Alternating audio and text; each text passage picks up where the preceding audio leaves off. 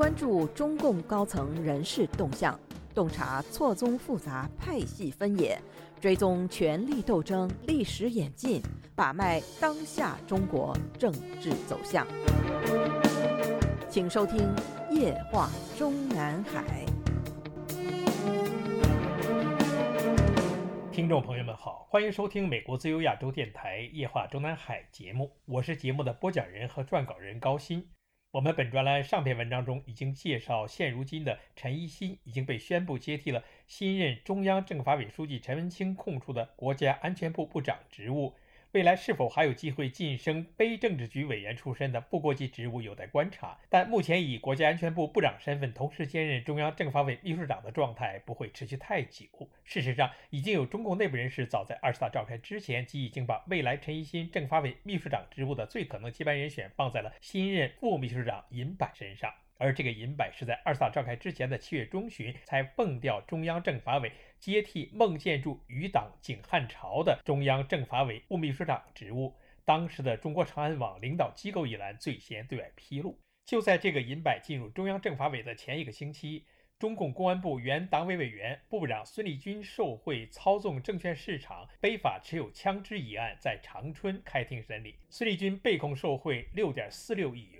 关注过孙立军案件的读者和听众，相信对此前中共当局加给孙立军的政治罪名更感兴趣。双开通报中指出，他在党内大搞团团伙伙，拉帮结派，培植个人势力，形成利益集团，成伙做事，控制要害部门，严重破坏党的团结统一，严重危害政治安全。通报中还说，他严重破坏公安政法系统政治生态。自此。中共当局便抛出了孙立军政治团伙的定义，相当于上个世纪毛泽东时代的反革命政治集团。我们都知道，截止目前被公开点名为孙立军政治团伙成员的那几个人，都已经先后被判处了最高为死缓不加终身监禁的刑罚。即中纪委2022年度反腐大片《零容忍》中被逐一点名出境的五只所谓政法虎。江苏省委原常委、政法委原书记王立科，上海市原副市长、公安局原局长龚道安，重庆市原副市长、公安局原局长邓辉林，山西省原副省长、公安厅原厅长刘新云和全国政协社会和法制委员会原副主任傅政华，曾历任公安部常务副部长和司法部部长。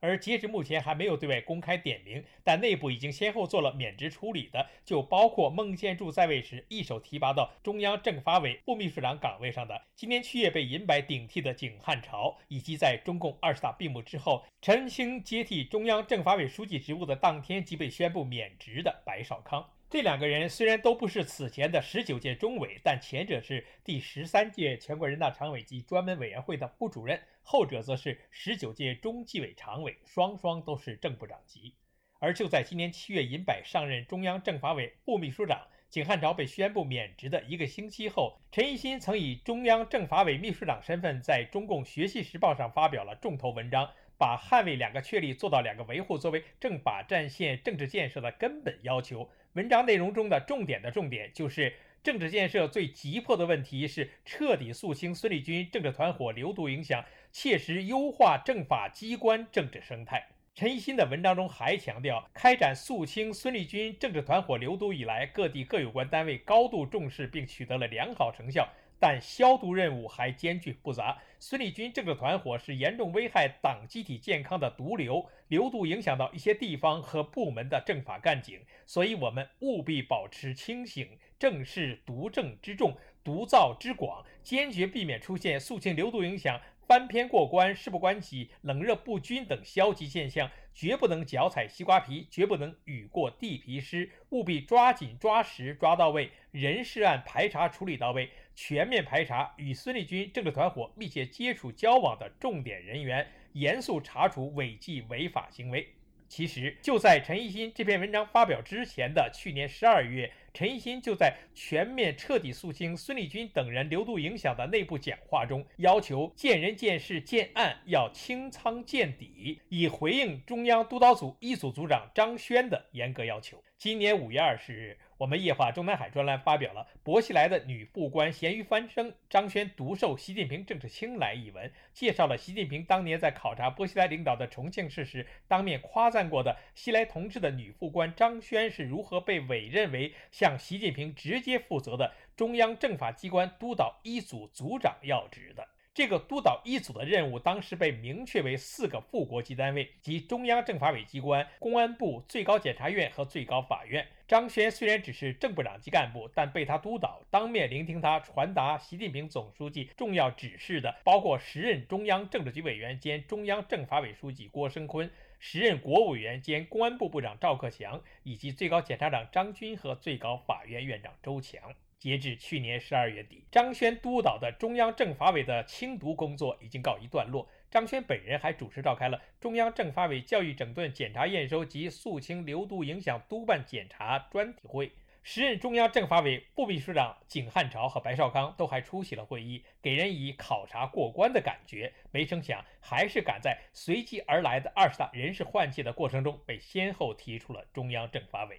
无论未来接替陈一新政法委秘书长职务的会是尹柏还是其他什么人，反正是到目前为止的中央政法委的秘书长和副秘书长，全部都是与孟建柱毫无瓜葛的习近平的自己人。我们本专栏的上篇文章中已经介绍过，第一次注意到尹柏这个名字是七零年中习近平到青海省考察之后不久的事情。一位在当地任职的干部对外透露，习近平在这次考察期间对尹柏的评价颇高。考察行程中，还专门抽出十几分钟听银柏讲他本人所属的纳西族和云南境内藏族区内的情况。听银柏说自己是一九六九年生人，习近平还鼓励了他一句：“年轻有为，好好干。”而当时的银柏在习近平面前的政治过硬表现，可以参见我们自由亚洲网站上去年六月刊登的报道文章：习近平视察青海藏区，地方官抓人作秀。文章中披露，习近平在建党百年前夕到青海藏族自治州视察，强化关心少数民族形象。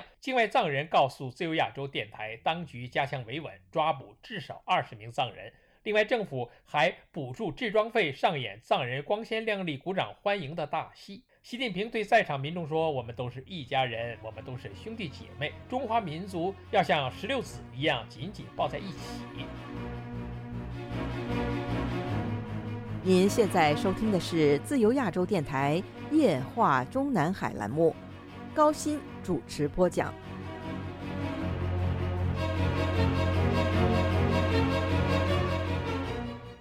但事实真相正如在台藏人丹增南达接受自由亚洲电台采访透露的那样，当地政府为了迎接习近平，两周前就开始抓捕他们认为危险的藏人。并且对习近平要去的地方做高规格的维安和禁空，严控藏人不能带手机，不能随便照相，什么说什么不能说。光果洛一个地方就抓了二十多人，有僧人、学生、学者、做生意的、上班族等。抓人不需要理由，他觉得你看起来危险就抓，他不会提供你什么理由。丹增南达表示，习近平在中共建党百年前夕到藏族自治区，是为了拉拢统战和取暖，要保住自己的政权，不是真心要关心西藏人。官媒宣传镜头下，藏人热烈欢迎，都在演戏。行程中就安排藏人表演拍手，很正常。规定一定要去，会选一些人穿特别的藏服欢迎习近平。像一些被选到的公务员、团体代表，表现越支持领导人的，有奖金、红包、电视、家电等各式礼物可以领取。从中共央视的视频中可以看到，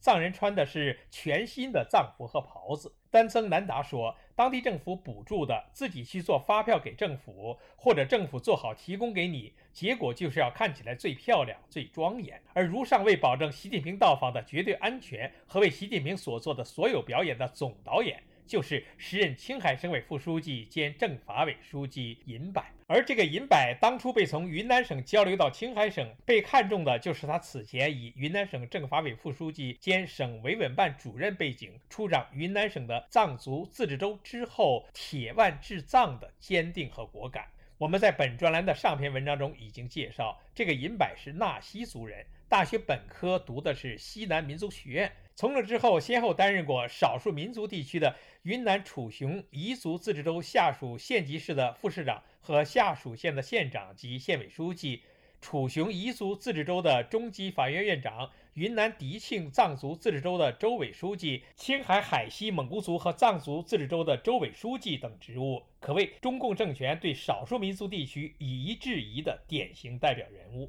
需要特别指出的是，这个银柏当初被青海省委派到海西蒙古族和藏族自治州主政时。是以青海省委常委、省政法委书记身份兼任该州州委书记的。如此任命的大背景是，此前的时任青海省副省长兼海西州州委书记和柴达木循环经济实验区党工委书记的文国栋涉嫌严重违纪违法，主动投案，接受中纪委、国家监委纪律审查和监察调查。说起来，和银柏同龄的青海当地干部文国栋也曾经是年轻有为。此前仕途顺利，三十二岁时出任了青海省门源县县委书记，曾被中共央媒宣传为青海省最年轻的县委书记。此次被宣布接受调查时，距其升任青海省副省长、晋升为部部级官员仅四十六天。今年三月二十九日，重庆市第一中级人民法院一审公开宣判，以受贿罪判处文国栋有期徒刑十一年。法庭认为文国栋犯有受贿罪，但鉴于他有自首行为，受贿三十七万余元系未遂，认罪悔罪，积极退赃，赃款赃物已全部退缴，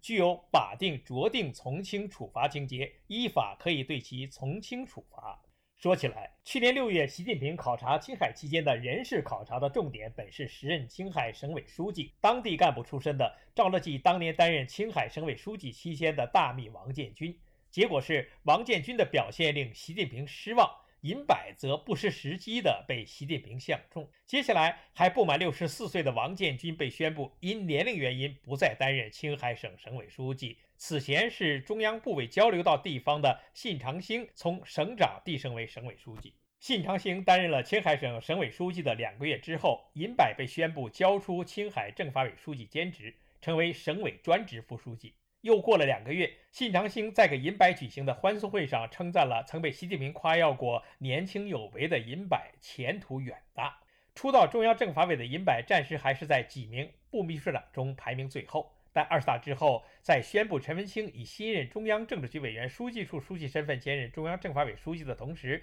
尹柏吉被宣布为第一副秘书长。十月三十一日，陈文清首次主持召开中央政法委员会全体会议，在会议上宣布了中央政法委机关的内部分工，尹柏负责主持中央政法委机关的日常工作，并兼任中央政法委机关党委书记。而在把孟建柱的最后一个余党白少康也逐出中央政法委机关之后，排名在尹柏之后的两个副秘书长都比尹柏年长。其中，王洪祥生于1963年，比尹柏年长六岁，是在最高检察院从书记员开始一步步爬升上去的。2017年3月，被从最高检察院政治部主任职位上平调至福建省任省委常委兼省政法委书记，两年后回京进入中央政法委。据信已经是明年三月召开的十四届全国人大的常委候选人。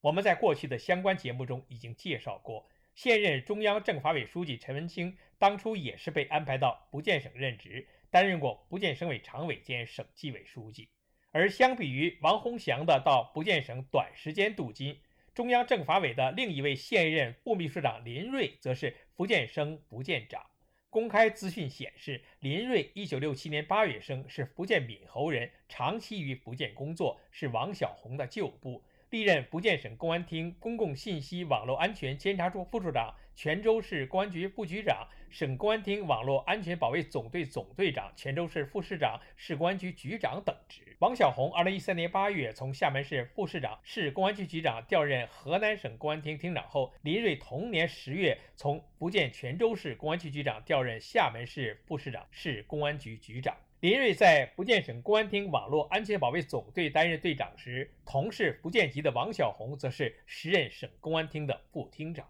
二零一八年三月，王小红被宣布为公安部党委副书记，分管日常工作的副部长。三个月后，林瑞进京，被宣布为公安部部长助理。二零一八年十月，首位出自中国公安部的国际刑警组织主席、时任公安部部长孟宏伟被查，林瑞于十一月升任公安部部长。二零二二年五月，林瑞被宣布调任中央政法委的部秘书长。两个月之后，银柏进入。同月，王晓红接替了公安部部长职务，同时成为中央政法委书记。至此，刀把子总算完全掌握在习近平自己人的手里了。听众朋友们好，我们今天的夜话中南海节目就播讲到这里，谢谢各位收听，我们下次再会。